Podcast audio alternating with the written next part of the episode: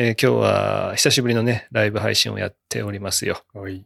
一応ねえー見てる人がいるのかどうかわかりませんけど、まあ今日の内容はね、多うん分後からね、何度も聞き直してほしいなということになるとは思いますけど、えー予告通り Apple のお新製品について、えー話していきたいなと。ありがとうございます。ありがとうございます。ありがとうございます楽しみにしてました。はい、行きましょう。はい、ありがとうございます。じゃあもう早速行きましょう。あのね、盛りだくさんなんで、うんえー下手したらこれ、あれですよ、後半部分がね、あの、ヘビートーカー用になんと、可能性がありますよ。一番いいところで、そういう可能性ありますからね。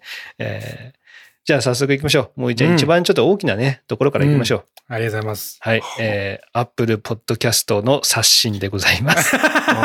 やっぱりそこ持ってきた。あーどうでしょう？ね そこじゃなかったけど、まあまあまあ興味あるね。うんだって僕ら、ポッドキャストですから、ね。ポポッドキャスターですもんね。そうですよ、本当うんポッドキャスターですから。とうとう時代が追いついてきたね。来た来た。あえーまあこれね、あの、うん皆さんが使ってるポッ Apple のポッドキャストアプリですね。これが、はいえーより使いやすくなりますよっていうことです。ーで、えーまあ見つけやすくなったりとか、えーうんポッドキャストのその、チャンネルのページとかがあ見やすくなるというふうに言われております。うんで、えー配信側にとっては、えー有料サブスプ、サブスクリプションができるようになると。いうこ。でうんはい。えーまあ、お金集めがしやすくなるという話ですね。あと広告を載せたりもすることができるみたいで、えーまあ、審査とかも多分あるとは思うんですけど、えーそういうことがあるということです。えーなるほどまあ、ちょっとね、内容を見て僕らもね、えーうんやれるもんならやってみたいなという まあね、はい。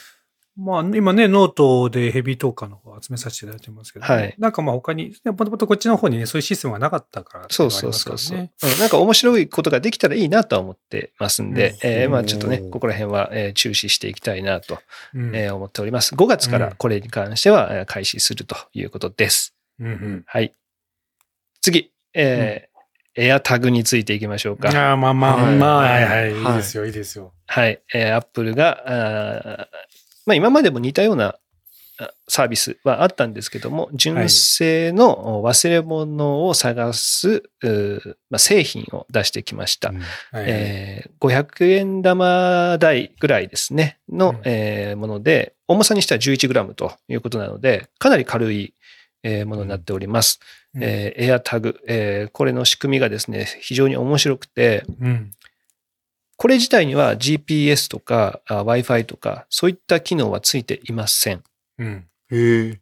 で、えーついているのは Bluetooth LE って、まあ、はいローエナジーですね。えー Bluetooth の、えーすごくバッテリーを使わない電波を発するのみ。まあ、は受受発信、発信、ん？受発信でいいのかな発信、受信ができるのみというふうになっております。これは、あ電池が長持ちするっていうメリットがあるんですよね。うんうんはい。はい。で、えー例えば、お財布の中に、えーこの AirTag を入れておきます。で、どこかお店に忘れました。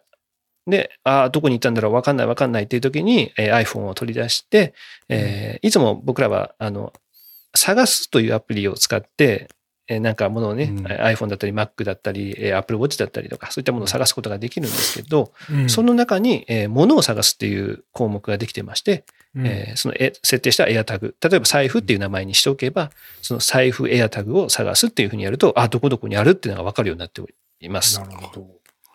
で Bluetooth でしょ？そうなんです。そこなんですよね、不思議なところは。Bluetooth っていうのは短い距離でしかやり取りできない電波になってるんですよね。うんなのになんで、えーどこにあるかが分かるんだということなんですけど、えー仕組みとしては、えーこれ世界中の iPhone や iPad、Apple 製品うん。と。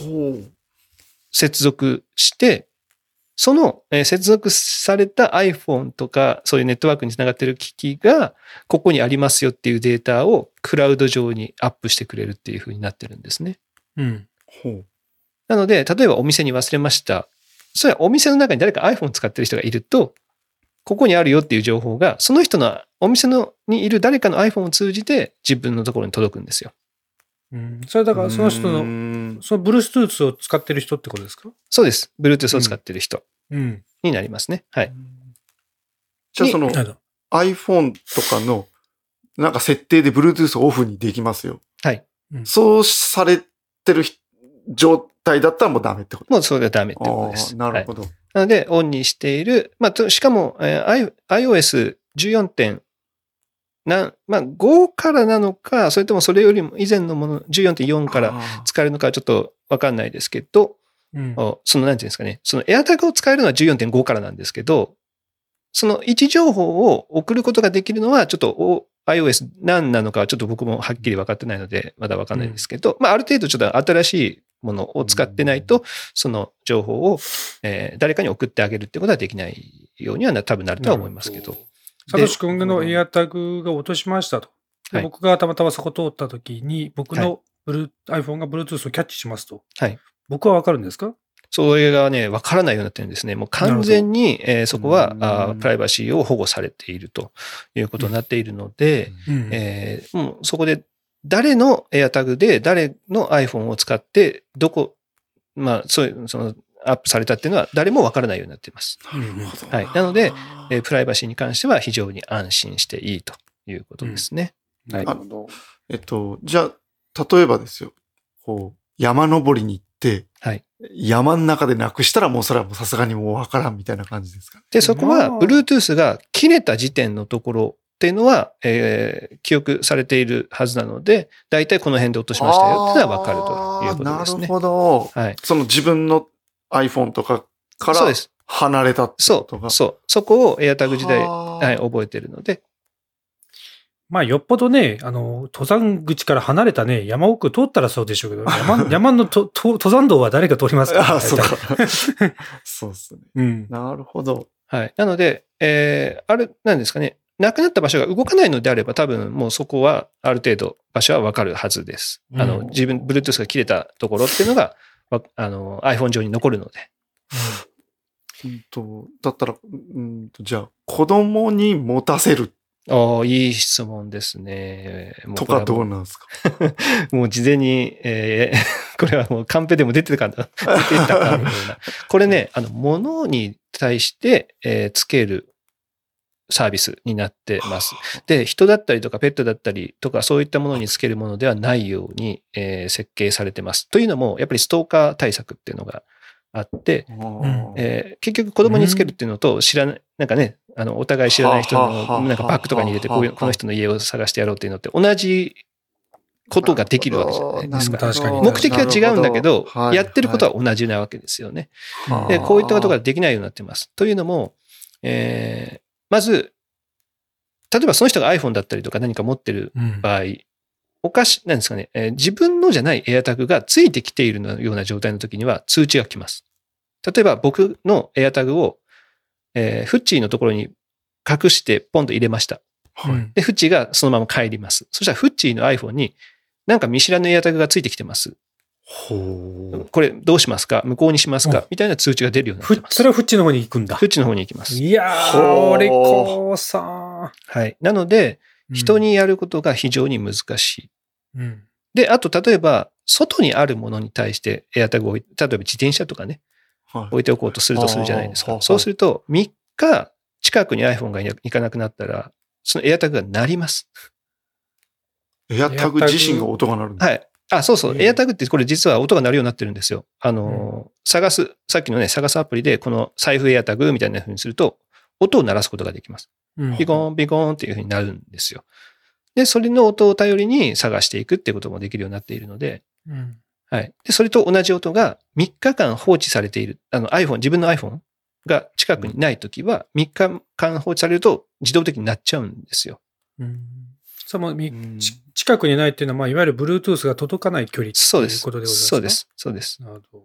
なので、例えば、今3日間っていう話は、これはあの、アップルの幹部が実際に話した話なので、うんえーそうなってる。ただ、これが多分設定が今後されて、えーなんていうんですか、カスタマイズ自分でできるようにはなっていくんじゃないかって話は出てはいるんですけど、うんえーそういうふうにちょっと自分の離れたところに置いておくっていうのも非常に難しい。だから、ある自分がある程度身につけるようなものだったりとか、そういったものをお管理するために使う。だからさっきフッチーが子供に持たせるって言って、子供はも iPhone 持ってないかもしれないけど、他の人が iPhone 持ってると、例えば学校の先生だったりとかうん持ってると、そこにポーンって出てきたりとか、もしかしたらそこでなんか変な音が鳴っちゃったりとかする可能性があるんですなるほど。そうすると、迷惑かかっちゃうはい、はい。ので、えーそれがちょっとむず、もう、危ないですよね。学校でなうんあポンポンポンずっと鳴ってたりしたら。なるほど。はい、なので、そこはちょっとそれ、知っとかないとあれだね。うん、難しいかなと。るほど。それ、ほら、エアタグって、まあ僕タイルっていうのを使ってるんで、はい。はい。大体実はね、仕組みは、あの、どんな感じかっていうのは分かってるんですけど、はいその、例えば僕が買ったタイルを僕は設定します。で、はいこれは共有の設定っていうので、あの、奥さんの方も一応探せるようにはしてたりとか、うんしてるんですけど、それはできるんですか？これがね、まだ今のところ多分、その人の iPhone 上でしかできないんじゃないかなと。うんで、も、おそらくできるようになると思うんですけどね。ちょっとわかります。すみません。僕もそこをはチェックしてないですね。まあねうんなるほど。ファミリー共有もできるのかな？どうなんだろう。探すことぐらいはできるのかもしれないですけど。うんはい。いや僕、僕、ほら、タイル使ってて、はい。まあ、いろいろ、いろんなものつけてます。財布の中。財布は入れてないか。まあ、いわゆるか車の鍵とか、うん。まあ、あの、何ですか、名刺入れとか、うん。子供の財布とか、いろいろ入れててるんですけど、僕結構あの iPhone がどこ行ったか分かんなくなるんで、ようん。くその、そのタイル側からポポってボタンを押すと iPhone の方に逆になったりするんですよね、うんうん。まあ、それでよく探すんですけど、そういうのはできそうですか？エアタグからはできないですね。できないんですね。エアタグから鳴らすからは探すってそう、こと iPhone から基本的にエアタグを探すっていう感じですね。アッうんプルウォッチからはいけますか？Apple Watch からエアタグエアタグは。いけるはずです。自分の、はい自分のであればね。はいなるほど。はい。いけますいけますいや、でかいですよ。正直僕タイルも同じシステムなんですよね。Bluetooth、他の人のタイルを使ってる人と同じ、あの、同じ使ってる人がいれば、まあ、Bluetooth を取ってくれるんですけど、もう正直ね、僕なくなって探せたことないんですよ、今まで。まあ、それはね、あの、タイルのユーザー数次第なんですよね。そうなんだよね。そうなんですよ。母数がもう少ないから、そう母数があの、うんタイルをゆ使っていなるて、しかもアプリも入れてる人じゃないとできないんですよ。うん。ただ、今回は iPhone 全部がもうそれになるので、うんまあ10億台とかいう、んで特に日本だったらもう多分すごいサービスになると思います。ですよもう特にフレスポ内じゃなくせれない絶対なくさなくせれない。うん はい。なのでうん、これは、はあの、タイルとかよりも多分ね、せ1000円ぐらい高いんですよ。うんうん。あ1個あたりの金額っていうのは。ただ、やっぱりその母数を考えたときに、その1000円は、あの、探せるか探せないかっていうところにかかってくるので、全然、あの、許容できる金額じゃないかなと。まあ、その1000円っていうのは、4個パックを買ったときですね。1個だと3800円なので、それだとより高くなっちゃうんですけど、うんまあ、4個パックにすると12,800円とかで、えー、3200円ぐらいになるのかな。うんだから、だいぶ1個あたりの金額が差があるので、よく、えー、ものが、あその家でよくなくすっていうのも、これすごく便利なんですよね。えーうんこれね、iPhone11 以降うんの人は U1 チップっていうものを探せるようになっていて、うんあの、もう、正確な位置情報がわかるんですよ。その、うんうんあの、電波によって。で、えー何メートル先、ん例えば今を歩いていく方向の3メートル先にありますよとか、うんその左側にありますよ、右側にありますよっていう、そこまでわかるんですよ。うん。U1 ねチップっていうものを探せる iPhone だったら。いや、そうですよ。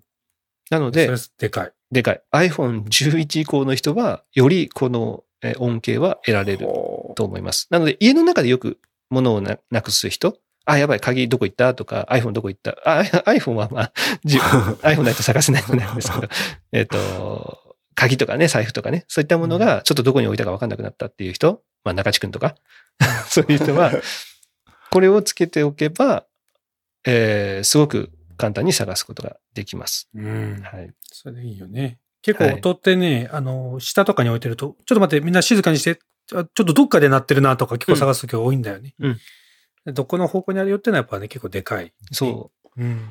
まあこれはだからさっきも何回も言いますけど、iPhone11 以降の人です。11と12のシリーズの人はそれが使えるので、うんえー今後まあちょっと機種変しようかなとか機種変したばっかりっていう人は、えーより便利に使えるので、うんこれはあーかなりエアタグおすすめだと思います。これでも、サトシ君買うんですか？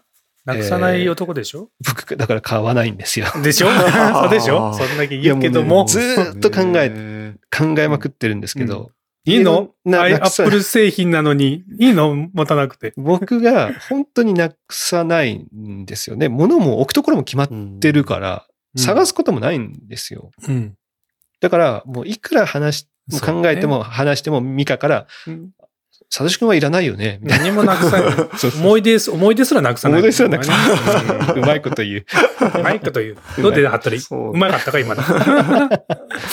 なんですよ。なんさ、財布以外に思いつかないんです。その、えー車の鍵、家の鍵。いや子供の財布は本当しょっちゅうなくすよ、あいつら。そう。あ、そう。で、うちは唯一、うちの上の子が欲しがってて、うん。それを、やっぱ上の子が財布をよく、あの、家の中でもどこにやったか分かんなくなる。財布っていうのも、ああれですよ。お金が入ってる財布じゃなくて、ゲームをするためのコインが入ってる財布。ああ、がよくいろんなところにもうん。なくしちゃう、なくすというか、まあ、あの、隠れちゃうので、欲しいっていうことで、えー自分でお金を出して、エアタグ買ってまマした。ジ？うちの子偽のコインを探すためにリアルのコインを使って買うわけだ。そうそうそう。うわいや、てかなんか本当自分の子だなと思いましたね。もう見た瞬間、うんうわ、欲しい、みたいなことをああでも分かってんだね。自分の中で、あの、欠けてる部分をね、ちゃんと補えるものを分かってんだね。まあ、と、あと新しいものが欲しいっていう感じなんでしょうけどね、うんきっとう。ん。なので、あの、刻印ができるんですよね、無料で。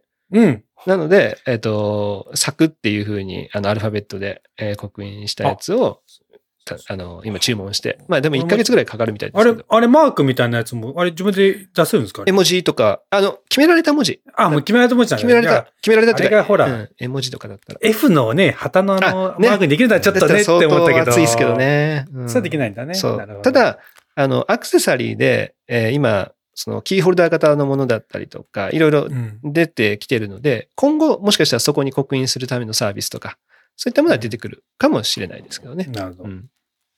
なので、今回ちょっと、だいぶもう、うーなんですか？届くのが遅くはなってます。もう、い昨日から予約が始まってるんですけど、すで、にもう1ヶ月待ちとかになってるえへーので、まあ、刻印するとね。うんうん。で、えー4個パックだったらもう何週間待ちとか、もう結構3週間待ちとかになってるのかな。うんなので、まあ、なるべく早めに欲しい人はえー買っておいた方がいいと思います。どうせ安くなることもないですから、あうんもう物本当なよくなくすなっていう人は、あぜひ、えー検討してみてください。はい。他、なんか質問あります？いやーこれ、これについてはないです。ないですかね？はい。はい。あ、さっき、あの、ほら、なんか知らない人のエアタグついてきてます。どうしますか？みたいな方に出てくるって言ったじゃないですか。うんそれは、そのエアタグを登録している本人が近くにいない場合なので、例えば電車に乗ってたら、ずっとついてきてるの当たり前だったりするじゃないですあか。自分のうんね、ああの財布が他の人の近くにあったんだったら。そういった時は、あの、本人が iPhone、iPhone を持ってる本人がそこにいれば、えーそういうことはないので、あくまで AirTag 自体が、えー登録者と離れて誰かとついていってるような時にそれが出てしまうということですね。なるほど。あれですよね。だから、えー、サトシ君が僕の家に忘れました。うんで、離れました。うんでも、一日、なくした1日目とかにはもう、僕の Bluetooth を使って、一応サトシのところには行ってるわけよね。連絡まあ場所情報は言ってるし、そうしないとおかしなことになるもんね。うん言ってるしうん。で、梶谷さんも、にも出てきてます、多分。もうその時点で出てきてる。出てきてる3日間経たないと出てこない。あ、それ音が鳴るんですよ。音が鳴るのがあ3日間。で、えっ、と、もう、あ、明らかにその人となんかずっといますよっていうのはすぐ出ます。音が鳴るのが3日間。3日間放置してると自動的に音が鳴っちゃうほら、でも、ほら、Bluetooth をさ、はい例えば俺がなくしたと、あ、サトシがなくして俺のとこに来たとしても、俺は気づかないっていうかさ、俺の Bluetooth を使って、サトシのとこには連絡はいいけど、でもほら、受け取った俺は知らないって言ってたじゃん。あ、知らないです。知らないけど、知らん、なんかこう、明らかにこう、ストーカーみたいな感じで、その人がいないのに、そこに居続けるっていうことに対して警告が出るんですよね。で、あの、なんか知らないエアタグが近くにありますみたいな感じで出てくるんですよ。んで、このエアタグを無効にしますかみたいな風に出てくるので、うん。そこである程度なんかこう、あれ？なんかおかしいぞとか、ああ、そっか。と友達のが間違えて入ってるとかいう可能性とかを探れるってこと？そうそうそうそう、そういうこと、そういうこと、そういうこと。でも俺、俺らそのシステム知ってるから、うん、これ誰かの来たなって思うけどさ、全く知らない人が、なんか出てきた。やべえ、誰かに監視されてるかもって可能思っちゃう性ありますか。もね。はい、ありますね。ねなので、これは、あどれだけみんなに知ってもらえるかっていうのもあると思いますね。でうん、これさ、それすごいいい質問っていうか、あの、これ、紛失モードっていうのができるんですよ。そうすると、うんあーこれなくしましたっていう情報を、まあ iPhone もあるじゃないですか。これ、この iPhone 落としたので、ここ、どこどこに電話してくださいっていうメッセージをうん iPhone で出すことできるんですけど、でしまできますね。はい。AirTag も同じことができて、その近くにいる人に、が、例えばそのピコンピコンとか鳴ってて、近くに、あ、AirTag あるわと思って、そこの AirTag に iPhone でこうタタッチすると、NFC、その Suica とかと同じ感覚で、自分のところにこの iPhone にメッセージが出てくるんですよ。これは誰々が落としたもので、今困ってます。ここに電話してください、みたいな。なるほど。そう紛失モードにするとですね。すげえ。で、それを知ってれば、あ、この人困ってんだなって言って電話することができて、ですねで、ああ、ありがとうございますって言って、お礼をね、何か持っはいて、その人のね、どっかに待ち合わせして、えー渡すことができたりもするっていう。なるほど。まあ、じゃ若干、諸刃の剣ではあるよね。だから、財布をなくして、まあね、その近くに落ちてるのを知らない人にも連絡が行くってことはさ、そその人は取ろうとも取っう、ちゃう。そう、そう。音が鳴ったら気づいちゃうってことだはい、からね。そうなんです。なるほど。多分そこら辺は細かく、あ音を鳴らさないようにして紛失モードにするとか、まあそういうこともできるのかもしれないんですけど、まあちょっとわかんないですね。はい。ね。どっち、ぜ制約に立つのかね、生前に立つのかでちょっと違うね。そうですね取り方がね。はいまあそこはでなも例えば、音が鳴るものに対して盗むって相当多分、いいそうね。泥棒とか、泥棒とかって、めんどくさいことは絶対にやらないっていうじゃないですか。例えば、すごい鍵開けるのに時間かかるんだったら、そこは入らないとか。ライトがピッてつくとか、ね。そうそうそうそう。うん。なので、逆にそこは、こう、ハードル高くなるかもしれないですね。音が鳴ってて、もうこの人がこう探してて、みたいな。で近くにいるかもしれない。しかもここにあったっていうのもバレるわけなので、うん。ね、もうその人が iPhone どをが近くにあるってことだから、うん。で、その情報がその人には、あの、何、本人には届くから、あ、ここであったのになくなってる、みたいな風にななるので、例えばそこら辺の、えー監視カメラが近くにあればすぐ探せるし、なるほーどう。んある意味そこは、あの、ハードルは高くなるかもしれないですけどね。なるほど、なるほどね。うん。はい。まあ、ぜひ、でもこれは知っておくと、うんみんな役に立つし、もうみんなが落とし物がなくなる。で、盗むってこともなくなるような世界になると思うので、うんぜひ、はい。皆さん、えー導入も検討してみてください。そんなか、ね、子供につけてもいけないよみたいなところまであるとは、ちょっとしなかったですね。ね、いや、やっぱりそこを考えちゃいますもんね。素晴らしい。うん迷子になるかなと思うから。そうそうそうそう、うんできないんです。はい。ということです。うんじゃあ次行きましょうか。いやー、ダメなんな。うん。えー、次。Apple TV 4K が、あー、ダメるね。なるほど。ねえー刷新されました。はいはい。ありがとうございます。えー僕はあーこの発表の中では一番嬉しかったのが実はこれなんですよ。Apple TV 4K。あそうですかはい。うんえーもう3年、4年ぐらい経つんですよね。前回の Apple TV4K。4K が出てですか？はい。はいはい。で、まあ、僕が使う上で結構重たいなって感じることがよ多々あるんですよ。うん。うん動作がうん。結構ちょっと、うん、例えばえー 4K の自分が撮った写真、あビデオ ?iPhone で撮ったビデオとかを見るときとかにちょっと重く感じたりとか、そういったことあったので、今回は、あーかなり性能的にはアップしてます。うん。というのも、中のまずチップが変わったんですよね。えー A10、A10 っていうチップだったものが、今回 A12 に、えーほ2個アップしてます。はいはいはい。ただ、今、一番最新はうん A14 です。ほうほうほうほなので、世代的には2個前のものにはなるんですよね。なるほど A12 なので。うんただう。、なるほど。2個の世代で相当アップしてるんですよ。うん。iPhone って。なので、まあ、そのアップのことを考えたら、あー買い替える価値はあるのかなとうん。思います。なので、えー Apple TV 4K、えーしかも 4K テレビを持ってる人はですね、ぜひ、えーこの Apple TV 4K2 万円ぐらい、2, 2万円ちょっとで買えますんで、えーこれをか買って 4K 映像などを楽しんでみたらいかがでしょうか。はい。なるほど。4K、そうね、4K テレビ持ってる人はね。うんねまあ、フッチーとか、あー 4K テレビうん買ったばっかりですし、まあもう半年ぐらいは経つの。まあまあ、はい。ばっかりじゃないですけど。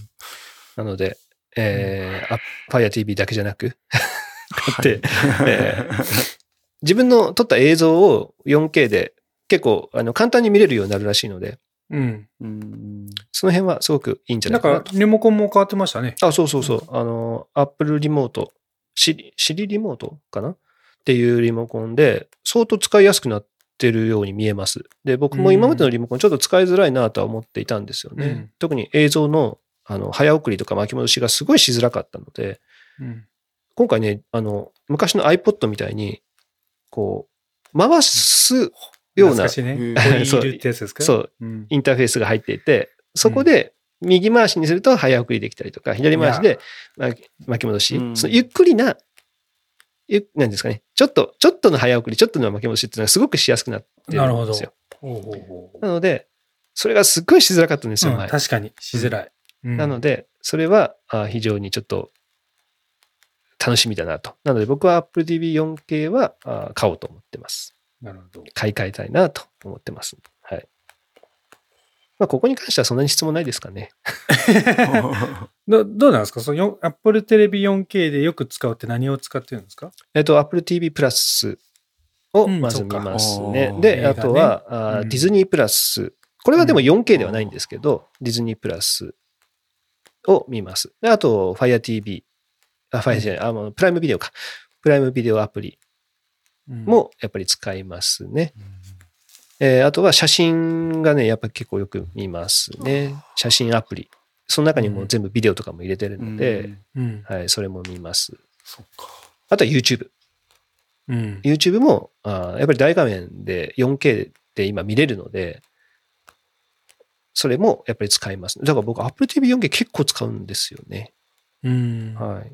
だから、まあ持ってる人はすごく、持ってる人は、まだ和さんも持ってますよね。持ってます。あんまり使わないです？持ってますけど、僕、テレビ自身、まあ、YouTube をまあ子供たちとか Amazon プライムよく見るんですけど、うんテレビ自身にアプリが入ってるんで、うんうん、うん。それを使って見ちゃうんですよ。うん。簡単だから。うんだからね、うち今和室の 4K 見れない部屋に今 Apple TV 移りましたね。ああ、なるほど。うん。そうなんですよ。なんかね、テレビやだったり、えー、Fire TV だったりは、やっぱりね、性能が悪いのが多いんですよね。やっぱり反応が遅いとか、リモコンのカチカチに全然ついていかないとか、そういうのがあるし、アプリのアップデートも遅いんですよ。うん、なかなかね。そういったところを考えたときに、Apple TV の方が、まだ滑らかに動いたりとか、できるので、僕は Apple TV 4K の方で、しかも Apple TV 4K のリモコンをつければ、テレビも自動的につくようになってるんですよね。うんうん。あのー、電源とかをあの連携することができるので、テレビと。うんうんうん。まあ、それはテレビにその機能がついてればですけどね。これね、僕、あ、ちょっと話変わっちゃって申し訳ないですけど、これスイッチにもその機能あるじゃないですか。ああります知らない、知らない人多いんじゃないかなと思って、うん僕も半年ぐらい前に気づいて、はいスイッチカシャって入れたら、ちゃんとこうビデオ1とか、まあビデオ1って言わないか、はい HDMI いま1とかにして、電源もつけけてくれるっていうね、はい、あり風ます、ね。にしてくれる機能ちゃんとあるん。まあテレビにもその機能があれば、スそうイッチ側にはその機能あるんで、それ皆さん知ってる人は使った方がいいんじゃないかなと思って。そう。だから、そこは、あーすごく便利なんですよ。Apple うん TV のリモコンボタンをポンと押せばそれつくし、えー簡単にアプリ立ち上げ立ち上げられるので、まあ、その辺はあーテレビだったりとかよりは、まあ気持ちよくは動かせるかなとは思いますんで、なるほはい。まあそういったところですかね。ど。はい。はい。よろしいですか？フッチーも。いいです。いいですか？はい。はい。では、次行きます。いよいよ、いよいよ。いよいよ行きましょう。もう、もう行きます。えー iMac です。あ、来ました。もう順番にこれ行ってますかありがとうございますら。一応順番に行ってますよ。ありがあのとうございます発表順に行ってますから。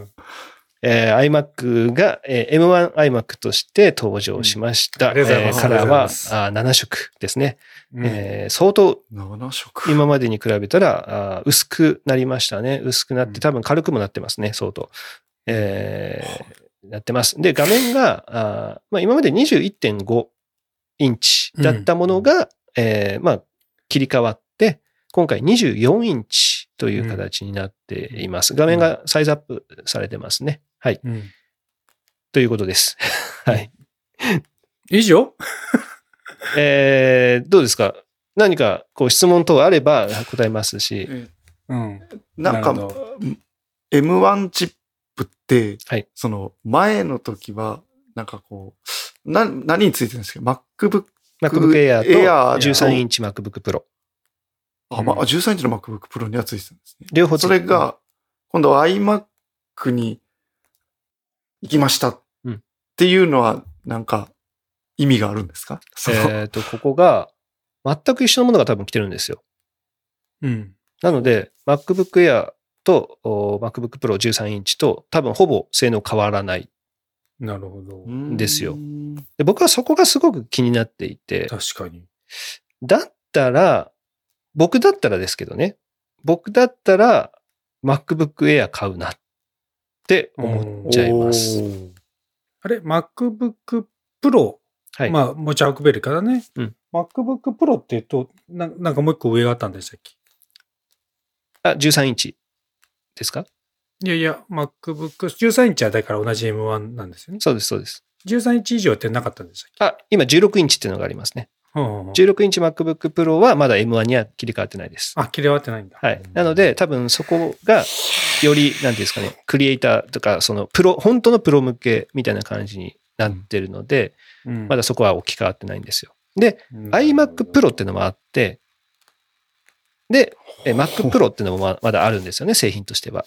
うんで、そこがまだ M1 とか、その M、KM っていうそのチップに切り替わってないので、今回はもう多分 MacBook Air で13インチの MacBook Pro で、今回の24インチ iMac。これはもう全部エントリーモデルじゃないかなと。これ、iMac で、うん iMac でもエントリーになっちゃってる。そうですね。今回はもう エントリーになっちゃってます。ただ、うんおそらくちょっとぐらいは多分なんか違いはあると思うんですよ。そのちょっとっていうのはその、えークロック数って言われているその CPU がどれぐらいのあ計算能力を持ってるか、な 2. 何ギガヘルツとかよく言ったりするじゃないですか。うんで、それを、おまあ、バッテリーを持たせるためにわざとちょっと低く設定したりすることがあるわけですよね。ノートパソコンだったりとかっていうのは。で、うんデスクトップになるとそれを、えー電源があるのでフルフル活かせるとか、えー空気、うんなんていうんですか、よく冷やせるからうんフルフル活かせるみたいなことができるので、そこの若干のベースアップはあるかもしれないけども、うんまあ、ほぼほぼ変わらないんじゃないかなっていうのが、いやー、見立てますそう迷うね。そう言われると迷っちゃうね。これ、やもうだってほら、iMac の良さってさ、ねまあね、もうこいつ動かさないよ。いいよ、動かさなくていいんだと。こいつはもうね、フルでこう、性能を俺は取ったんだって言いたいわけよ、こっちは。うんそれがやっぱエアエアマックと同じって言われちゃったら、こっちもちょっとね。そうですね。そうなんですか？だから、うん。まあ、4、あの、画面がね、4.5K なんですよ。ねうん、4.5K のディスプレイがついてるっていうことにメリットを感じるんであれば、まあそこを iMac を、あとおしゃれね。もうめちゃくちゃおしゃれみたいな。あ今回のが。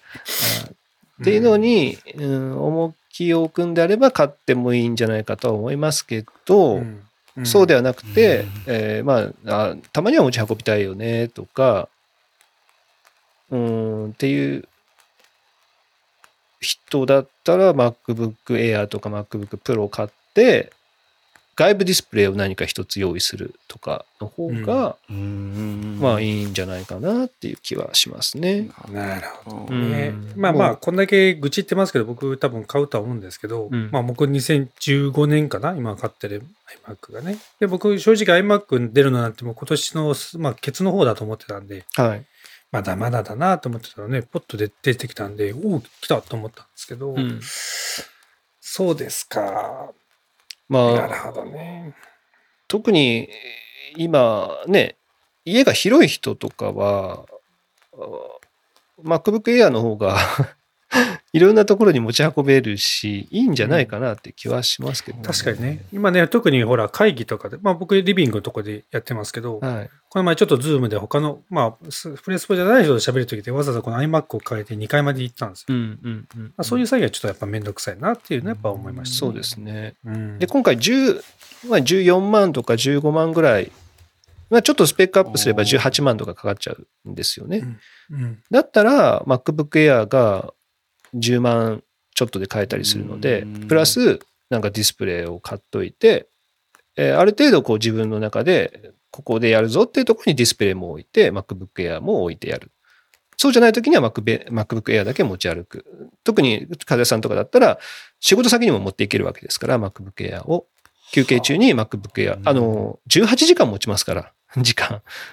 丸1日バッテリーなしでも持てる、あ、バッテリーっていうのは、えー、なんていうんですか？その電源？電源持っていかなくても1日持つので、仕事先に持っていこうが別に何も困らないんですよね。で、で、今回一応10万とかで収まるんであれば、うん。もうちょっとそのいいのが出る、多分今年の年末にはまだ間に合わないんじゃないかなって気もしてるんですけど、うん年末もしくは来年とかに出てくるよりいい iMac を、まあ、待つっていうのも一つ手かなっていう気がしますけどうんね。なるほどね。うんいや、聞いてみるもんだね。なるほど。ちょっと僕は今回の iMac は、ちょっと、え？いや、もおしゃれだけど、うんん、いやもう、より、より、なんか、ノートの方が欲しくなるというか、なるほどってね。いう感じでしたね。なるほどね。うん。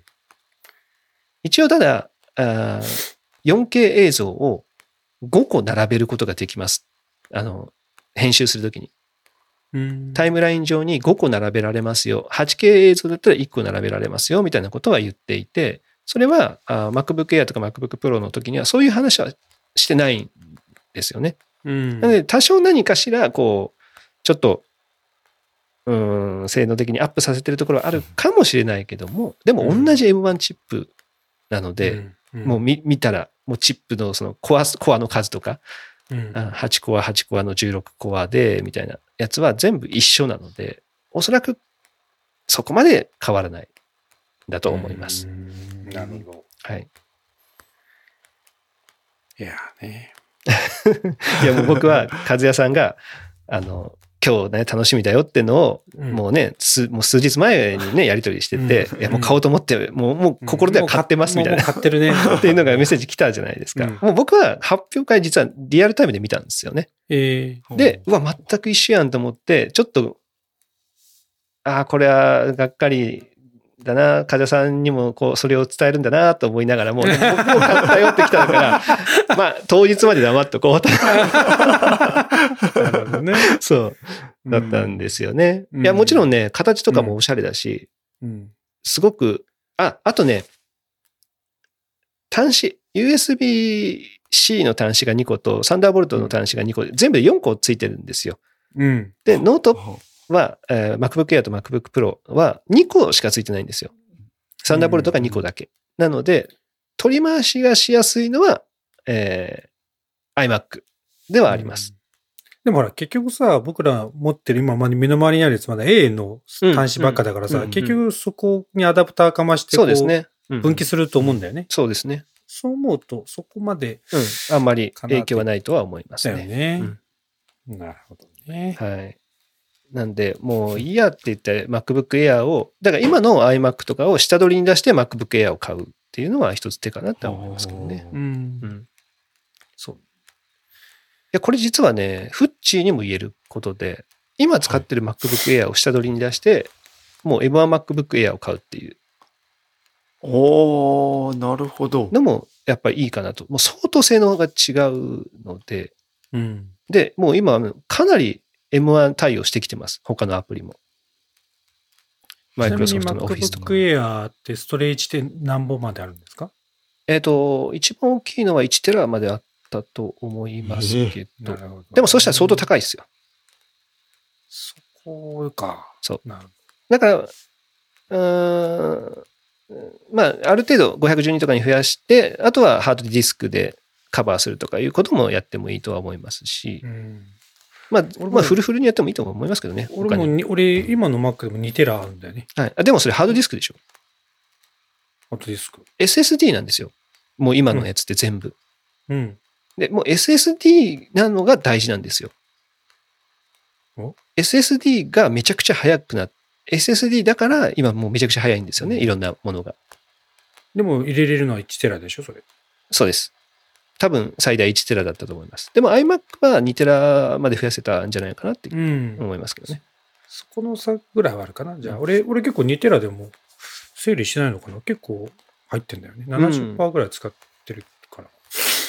まあ、その辺はちょっとどこかに退避させるとか、そういったことは必要にはなってきますけど、うんうんまあそこら辺は、あそうですね。でも俺今回の iMac 買うのは、バリバリやりたいんだ、バリバリ編集とかしたいんだったらやめた方がいいと思いますね。もったいない。もったいない。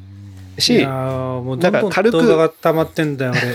軽く動かないからさ。あ、でもだから別に MacBook Air で、えっ、と、うん動画を普通に切ったりとかする編集だったらめちゃくちゃ軽いんですよ。MacBook Air でも。うん。なので、そっちでやるっていうのはいいとは思いますけどね。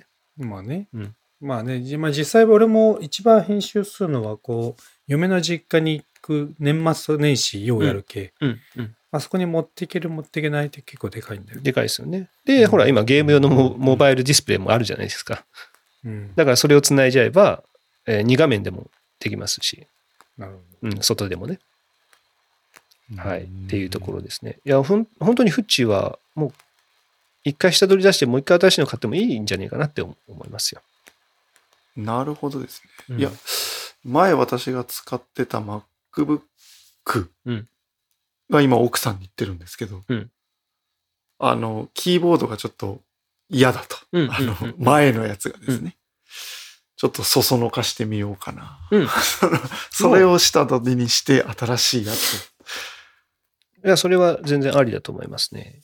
カメラだけちょっと良くなってましたね、それはね。あ、iMac はね、うん iMac はカメラが 1080p になっていたので、うんいいんですけど、まあ、単価が知れてると思います。うんいうところで、うん言ったところで。うん。もうそ、そこにこだわるぐらいだったら、あの、一眼レフとかをつないで、あの、映した方がいいでしょうね。うん、なるほど。もう言う言うほどだと思います。はい。ってところですかね。なんかあと、なんかあったかな言う、言うべきところ、iMac。まあ、大丈夫ですかね。大丈夫です。僕のテンションがテンションが、めちゃくちゃ落ちてます。もうなんか、落ちたぐらいですよ。ただただ、それぐらいです、ただ。ただただ落ちてますね。はい。次、えー iPad Pro。はい。うんこれが非常に大きな変更がありました。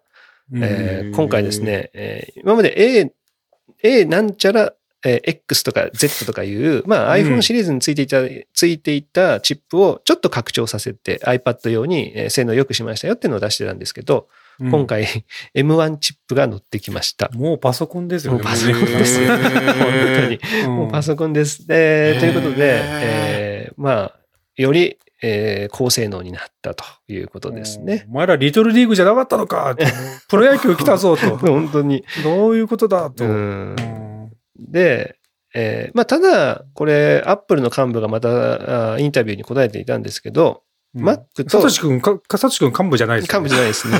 幹部、あ幹部の人じゃないね。幹部じゃないんですけど、ね、あだからインタビューに答えていて、あ Mac と、えー iPad を統合することはありえないというのを、もう今回も話をしてました。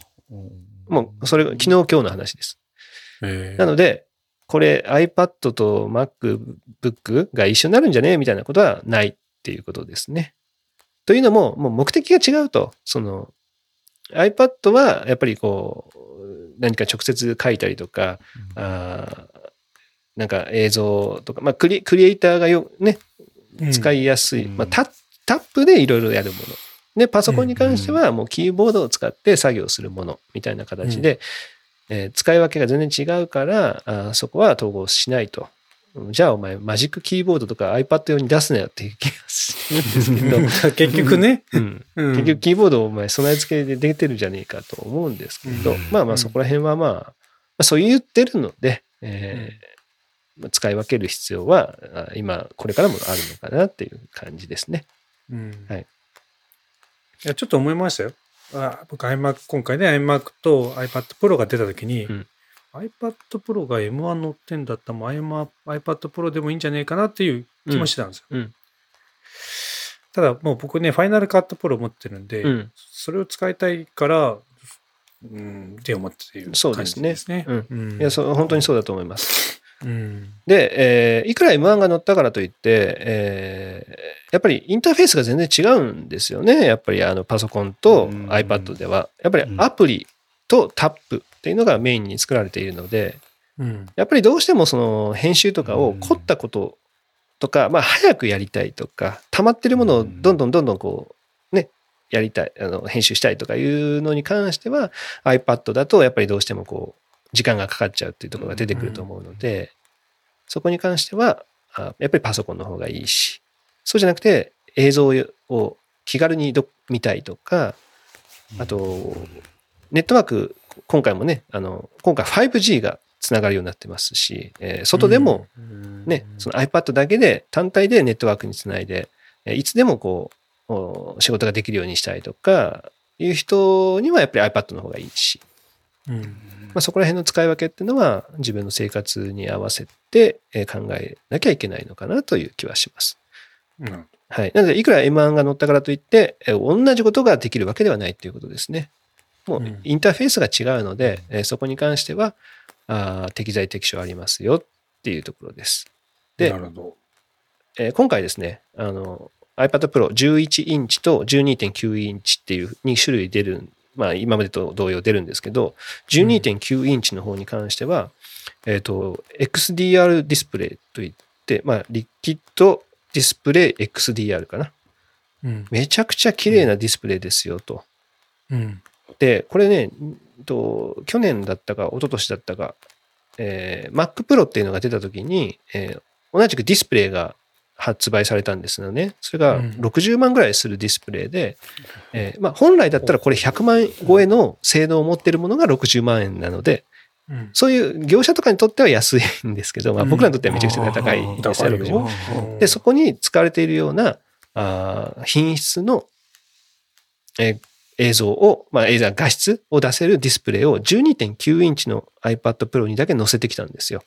うん。うん、で、えーそれはまあ、有機 EL ではないんですよね。有機 EL は、えーコントラストがすごく、黒は黒、明るいところは明るくっていうのがすごく得意な、えーものなんですけど、有機 EL を使ってるんじゃなくて、今回はあミニ LED っていう明かり、ライトを使うことで、まあそれを制御して、そのライトを照らすところをものすごくこう細かく制御できるようにしたんですよね。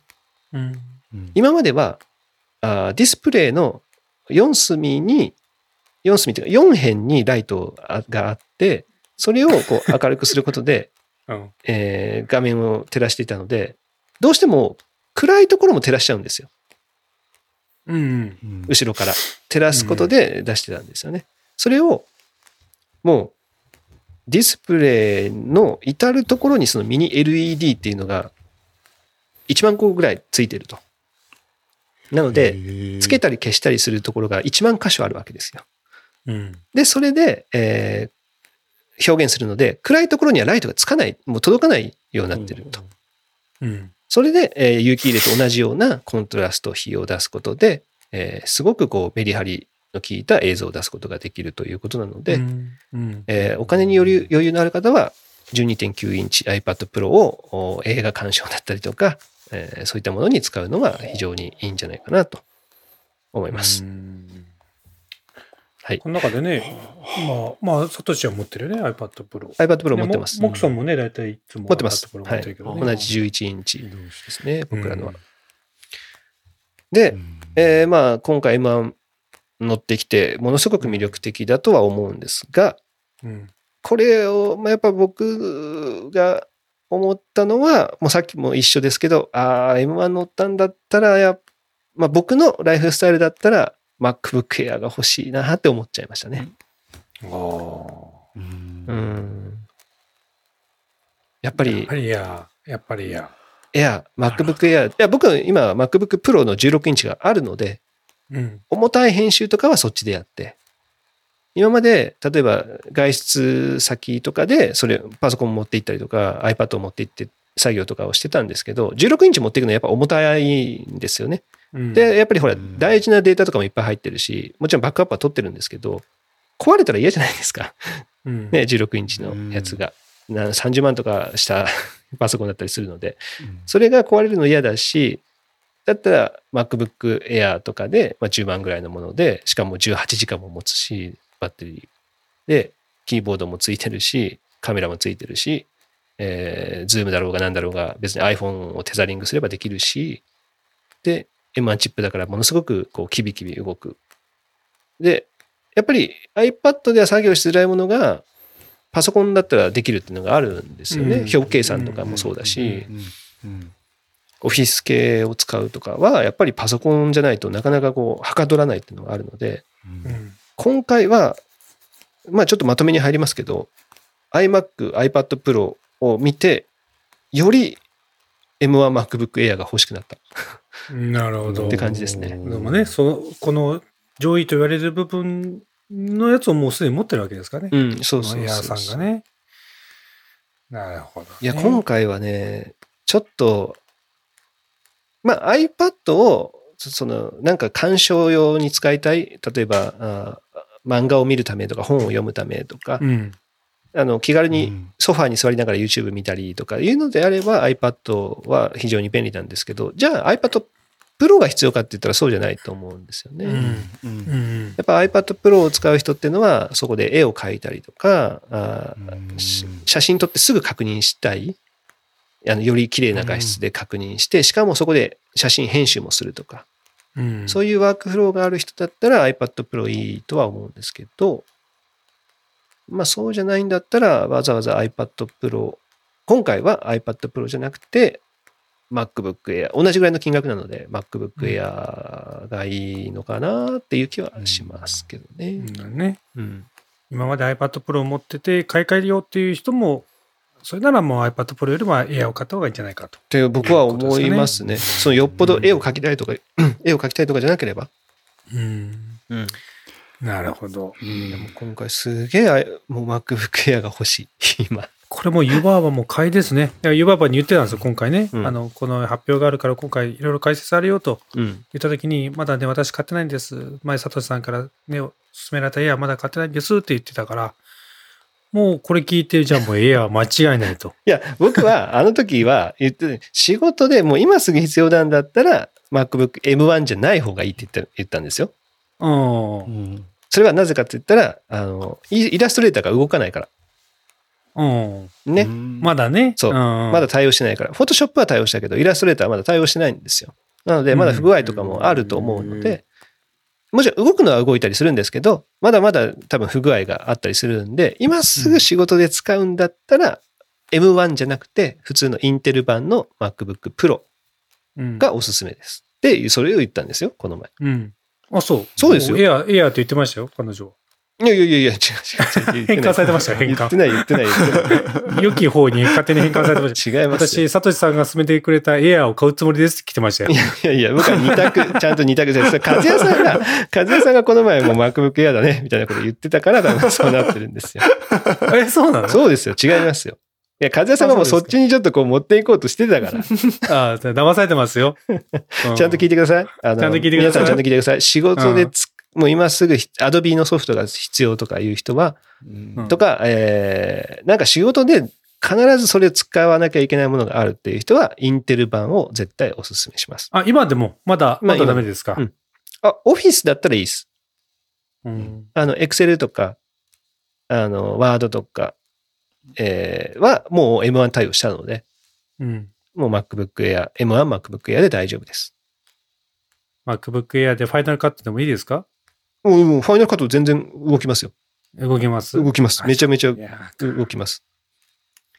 なのでいいいですか、えー、ユーバーバみたいに、うんい Adobe のイラストレーターを使わなきゃいけないっていう場合は、えうん今すぐ必要なんだったら、インテル版を買った方がいいです。インテル版 MacBook Pro。はい。うんで、そうじゃない場合は、ちょっと待てるとかね。うん。あの多少不具合あってももう、いつか対応してくれるなら我慢しますっていう場合なんだったら、M1、MacBook Air で十分だと思います。イラストレーターとか Photoshop 大丈夫です。今もう動きの怠慢なまあパソコンで動けてる、やってるんだったらもう、そっちで十分です。まあそんな感じですね。なるほどね。はだから、あーまあ今回、そうですね。iMac はなかなかおすすめはしないかな。もうよっぽど、よっぽどなんかお金に余裕があって、おしゃれなものが欲しいと。iMac でどうぞっていう感じですかね。なるほどね。うん。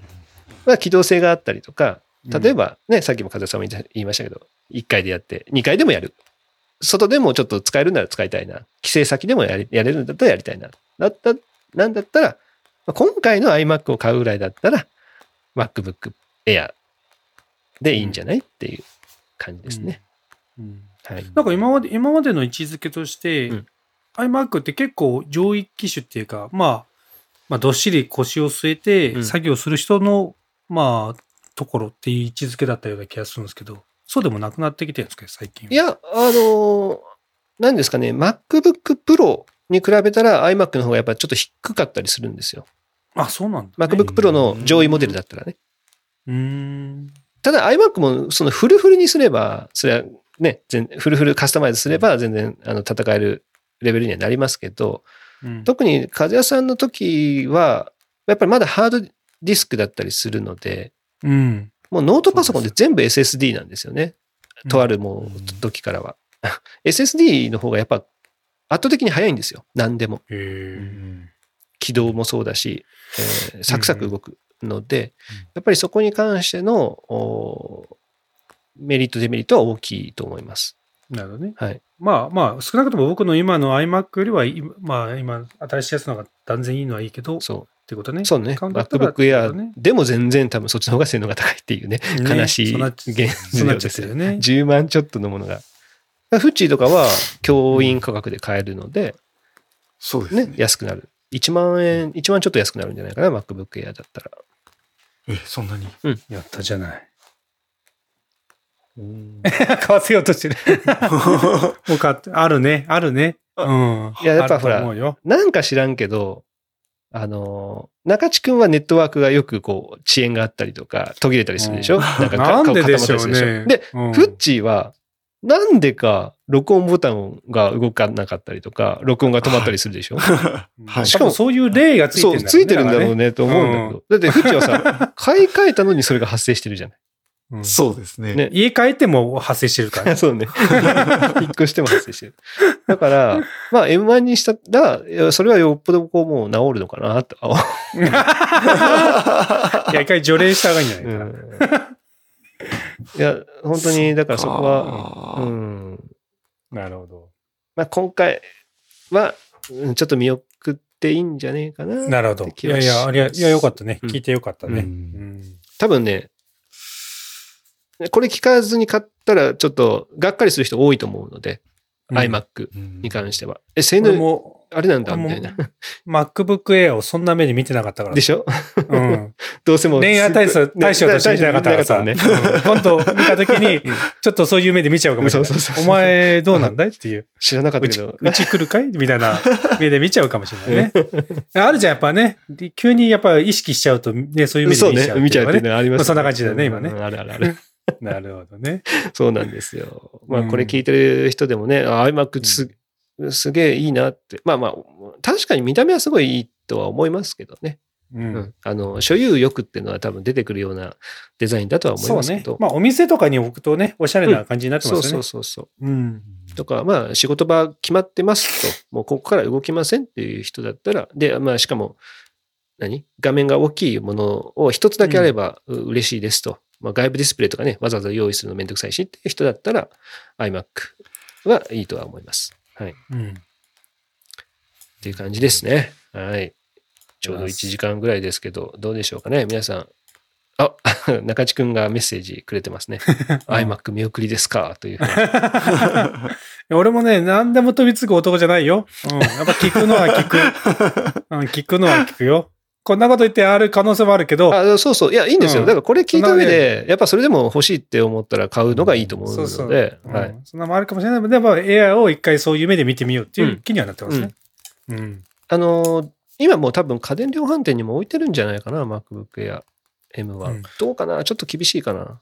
その MacBook Air をうん外部ディスプレイとつなぐっていうのはうん、どうやってつなぐんですか、えっと、USB-C とえー例えば変換ケーブルがあったりするので、HDMI 変換ケーブルがあったりするので、はあはあはあ。そういうのでつなげば大丈夫。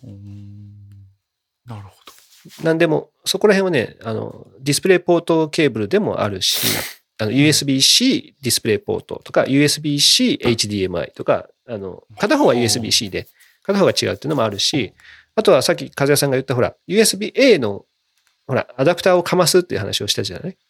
和也さんど。が。はいはい。あの、はいえー端子を増やすために。うんで、その中にね、HDMI が含まれてるアダプターとかもいっぱい売ってるんうーだよね。ん。だからそういうのを1個買っちゃえば、もうそこで HDMI 接続で外部ディスプレイに接続それ、それをしたときって、うんこう、なんていうんですか？えっ、と、えっ、と、二つ目のディスプレイになったりもするんですか？二つ目のディスプレイにもなるし、ミあえーラーリングもできるし。なななんていうんですか、この、左にうん設定したらでき、る二個、左うのん、、そうそうそうそう。えー できるって言ってんだから、それ。伝わってるすげよ、ちゃんと。え、すげえ。そういうことか。うんで、僕も今、今現在やってるんですよね。その、デュアルディスプレイは。あの、うん MacBook Pro があって、もう一個 4K のディスプレイ持ってるんですけど、それ繋いじゃうと、もうファンがすごいうるさいんですよ。やっぱり、映像をこう 4K、まあ、特に 4K ディスプレイっていうのもあると思うんですけど、映すっていうことで、めちゃくちゃこう、GPU とかそういうのを使っちゃうので、ファンがめちゃくちゃ動くんでうるさいんですよね。うんで、も、ん MacBook Air はファンレスなんですよ。ファンないんですよ。MacBook Pro でもそうなんですけど、で、簡単にこう映せるんですよ。もう静かにもう 普通に映せるので、もうそこが羨ましすぎるっていう感じですそれね。はもう、スペックっていうか、もうそれぐらいの仕事ちょいです、みたいな感じだからちょちょいのちょいの、ちょちょいのドーンですみたいな。その無理し、無理ありますみたいなね。そうそうそうそう。なるほど。そうなんですよ。だからそこめちゃくちゃ羨ましくて、だから僕はいつもはデュアルでやってるんだけど、この収録の時はファンがうるさすぎるので、うん。外して、もうか一個だけでやってたりとかはあするんですよね。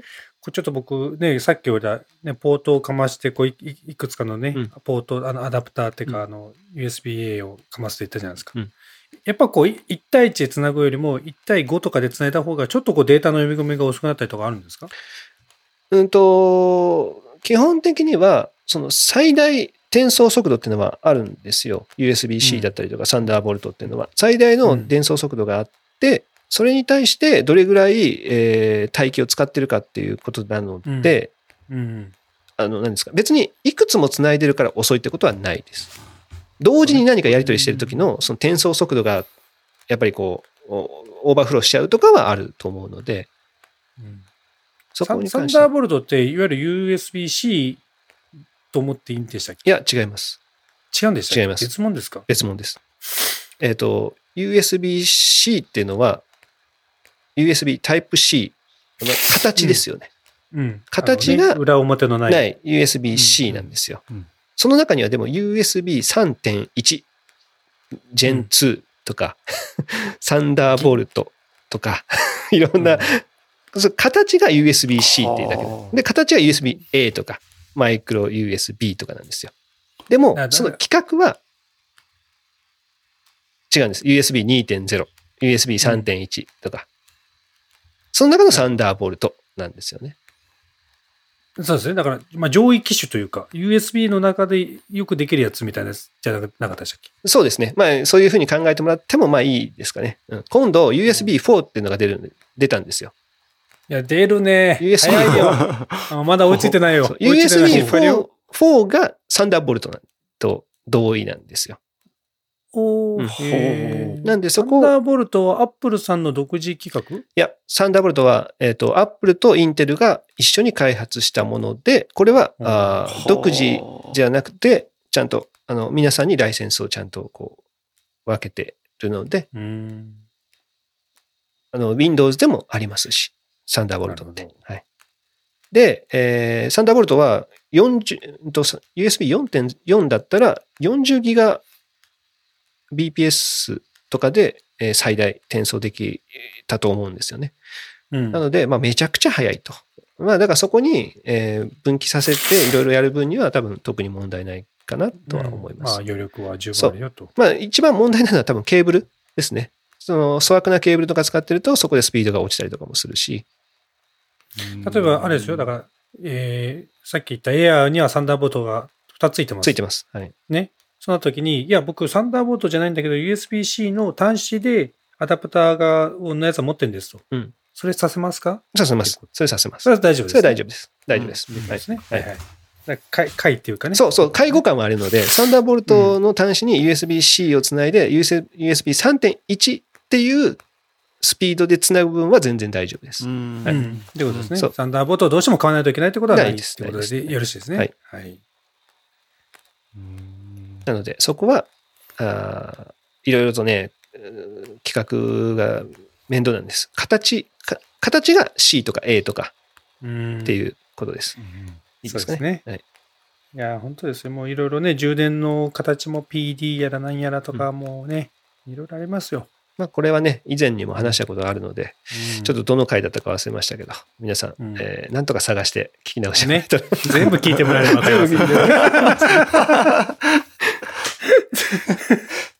はい。まあ、そこですかね。そんなところですかね。うんいや、はいい、や、お勉強になりましたよ。今回はいいうん話になったと思いますようんや。一度、うん一度立ち止まってね、うんうん振り返りました。うんうん一回ちょっと皆さん、あの、ご検討ください。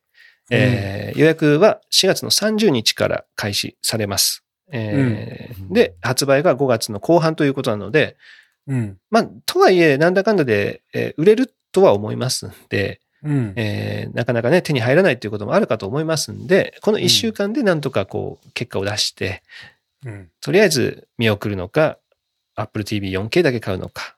うん。まあ、はたまた AirTag だったらもうすぐ買った方がいいですよ。AirTag はもう売り切れちゃう。エアタグあってもいいと思うよ。うん中地君、もう AirTag 今のうちに買っといた方がいいよ。本当に。うんもう聞いてたかな、エアタグ。こまだ入ってなかったかもね、エアタそうねその時にはもう中地君 まだね、あれだったかも。子供とねね、あやしてたかもしれないですけど。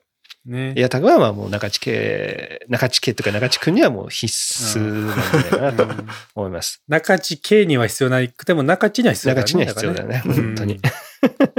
絶対あった方がいいと思う。で、4個セットをね、ぜひお勧めします。うん。えーね、早く、もう、もうすでに3週間、4週間待ちになってますので、もう今すぐ買ってください。はい。ね。今押してうん。買うかは言ってなくて、今押して今く押してください。コメントがね、今、買う買うって来てますけど、もう、買ったっていうふうにね、えーぜひね。待ってるよね。うん、待ってる。はい。わかりましたと。どうですかね？えーあ、もう一個。これは、えーもうこ、これ聞いてる人、誰しもが、えーえーえー恩恵を預かれる話になりますけども、うん。これがアップされることを考えて、今週と言いましょうか。今週、うん。iOS14.5、iPadOS14.5 だったりとか、あーうんその14.5っていうものがリリースされます。うん。これは、あー皆さんが待ち望んでいた Apple Watch でのログインができるようになりますので、まあ、ロック解除ですね。iPhone のロック解除ができるようになりますので、マスクをしていても iPhone の Face ID ロック解除が可能になります。まあ、Face ID じゃなくて Apple Watch っていうことですね。まあ Apple Watch での解除が可能になりますので、えー外出先、えー仕事中、もう Apple、Face ID のね、毎回こう、ああ、結局開かないよっていう、そうそうそうそう。やる必要がなくなりますので、えーもうお待たせしましたって感じですよね。14.5。今週。そ、それどういうシステムでしたっ Apple Watch をまず自分にしがしてます。けはい。で、Face ID をいいつものようにやると、まず Face ID を読み込んだ上で、で、ある程度顔の形を認識した上で、Apple Watch が本人がしているので、まあ、あなんですかね、Apple Watch を解除した状態でつけているのであれば、もう本人だろうっていうことになります。で、ロックがか勝手に解除されるっていう形です。あれ、Apple Watch の解除はどうやってやるんでしたっけ？Apple Watch はもうつけた時にロックがか、ロックを解除すれば、つけっぱなしだったらもうずーっと Apple Watch はなんて、うんロックされてないんですよ。解除っていうのは、なんか、僕持ってないからわかんないですけど、なんか押すんですか？番号か。番号を押すか、番号を押すか、Apple、あ、じゃねえわ、I- iPhone をロック解除するか。うん。iPhone ロック解除しても、ちょうどあの Apple Watch は、あーロックが解除されます。一緒に。うんなるほど。いやいや、僕は今、じゃ、ちょっと思った不安は？よ。え？って僕持言ってないから。持ってないからさ、うん Apple Watch をまあ人のを勝手につけましたと。うんでね、こうカメラに向けて、なんとなく目だけでちょっと似てて開いちゃったら困るなって思ったんだけど、うん Apple Watch も一応解除するにはちゃんとその、パスワードとかいるわけね。一番初めにね。一番最初はいりますね。ねだからそれをつけた、ずっとつけっぱなしだったら、まあ、もうずっとロックはされてないんですけどね。うん。でももう、ちょっとでも外したらロックかかっちゃうので、また。そこに関しては、セキュリティは、まあ、むしろもう最初からそれでいいじゃんって思うぐらいですけどね。うんうん、Apple Watch は本当に、あの、じ本人しかほとんどつけないですからね。もうロックが解除できないので。うん。うん。そう、中地君も今書いてますけど、iMac も Apple Watch で解除できるんですよね。今、もう、今の時点ですでに、あの、Mac に関しては、えーロックかかってる状態で解、なんかエンターとか押すと、Apple Watch で解除中みたいな風に出てきて、もう勝手に、な自分は何もすることなく、ロックが解除されるんですよ。だから、同じような感覚で多分 iPhone も解除できると思います。うん。なるほど。はい。それが多分火曜日か水曜日あたりに来ると思いますんで、はい。ぜひ皆さん、あアップあの特に Apple Watch を持っている方はアップデートしてみてください。さっきフッチーがね、あの iPhone のロック解除でも Apple Watch 解除できるよって言ってたのにえ？って言ってましたけど、知らんかった衝撃です。こウォッチでいつもやってた解除してまかした。んしなくていいんだよ。そうなんです。だから朝、朝はさ、マスクしないじゃん？はい、?Apple Watch したあ時それは、フェイス ID の人たちだけですか？私は iPhone8 プラスなんで、まだこの指ああ、でいやいや、それでもできるよ、多分。それでもでできる、きますか？できる、できる、できる。はあ。まあ、それは、あの、設定で、もしかしたら外れてる可能性があるので、設定で iPhone のロックを解除したときに Apple Watch も解除するっていうのをオンにすれば大丈夫。へえ。その設定は、あの、Watch の、Watch アプリの設定にあるから。はい。あの、iPhone にある、入ってるじゃん ?Watch ってアプリが。はい。そこの設定を見てみれば、あーすぐわかると思います。知らないこと知らないもんだね。こんだけ聞いてても知らないもんだね。一通り見ないもんですかね？設定とか。大体僕見ますけどね。いや、そんなもんね、もうアップル兄さんが抽出した情報しかこっち聞かない。聞かないから、自分で調べることなんてしないよって。うん あるんです。だからこれでですすごく楽になりますんでね、皆さんぜひ、えー覚えていただければ。えっ、とね、もう一回、ウォッチっていうアプリの中はのい設定の中にうんパスコードっていうのがあるんですよ。で、パスコードの中で iPhone でロックを解除っていうのがあるので、それで簡単にできます。ええ、本当だ。オンになってる。なってるオンになってたの？なってるんだじゃあ今やってごらんよ。あの、Apple Watch を外してさ。で、あ、なるほど。外してつけて、でロックがかかってるのを確あ、かかってます。確認して、で、iPhone のロック解除してみて。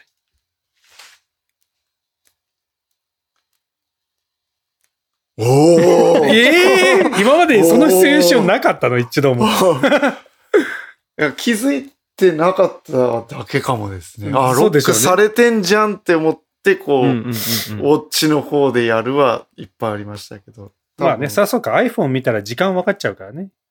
こっち見てこっちを見ることがないのかな。そうですよくわかんないけど。僕は、まあ、フェイス ID っていうのもあるし、あ外したりしてつけたときに iPhone が近くにあるときはもうそっちでやった方が早かったりするので、まあ、それでロック解除したりしますね。うん。うんまあ、今回ね、その14.5になるタイミングで Apple Watch 買ってもいいんじゃないかなと思いますから、風さんとかね。うん これだけはかたくなに買おうとしないんだけどね。なぜかね、うんうん買っていいんじゃないですか？別に。なんか俺の中でこう時計を何年かごとに買い替えるっていう感覚がないんだよね。だからね。ああ、そうか、ずっと。長く、ずっと長く使うっていう感覚だからね。それだけなんだよね。うん